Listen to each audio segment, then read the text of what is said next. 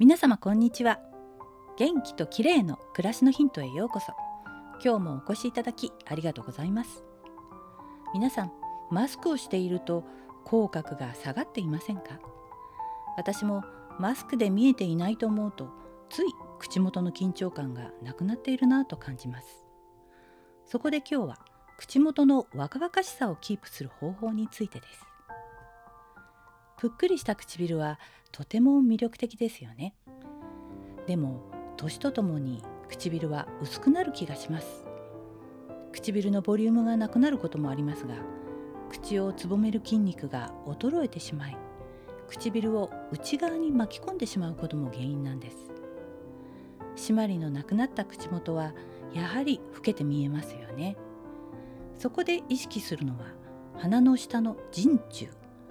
この溝がしっかりあるかどうかをチェックしてみましょう。伸びきってしまっている人は要注意です。理想的には鼻の下鼻の下は人中に向けて山になっていて口角がキュッと上がった口元をキープするのがポイントです。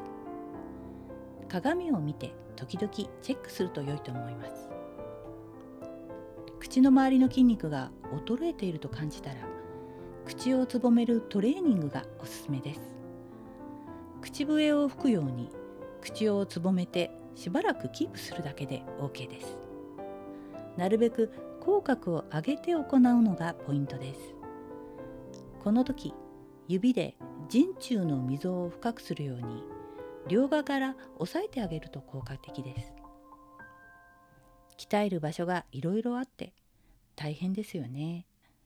鏡を見て口元が気になった時でいいので思い出してやってみてください。今日は魅力的な口元をキープする方法についてです。最後までお聞きいただきありがとうございます。またお会いしましょう。友吉ゆき子でした。